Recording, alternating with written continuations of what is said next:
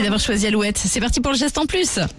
Alouette, le geste en plus. Et ce matin, Nico, tu nous emmènes aux États-Unis où les déchets plastiques pourraient servir pour faire des routes. Oui, puisque l'immense majorité du plastique a du mal à être recyclé, pollue les décharges et la nature, et bien les Américains testent un, un nouveau mélange pour rendre les routes plus écologiques. En gros, la recette, ils mélangent l'asphalte, c'est-à-dire le, le sable, le gravier, les, hydro- les hydrocarbures, avec du plastique issu des sacs de course, les bouteilles, les cartouches d'encre, etc., Tout ce etc.. qui est recyclable quand même à la base. Exactement. Ouais.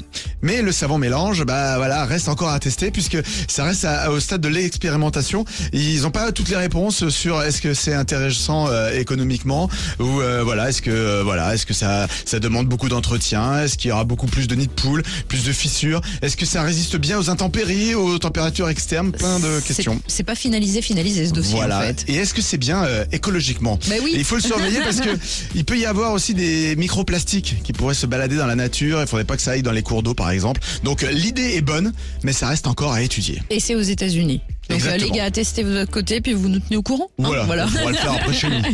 Le geste en plus en replay sur alouette.fr et la hits, c'est avec la Mano Negra sur Alouette. Soleil. Soleil.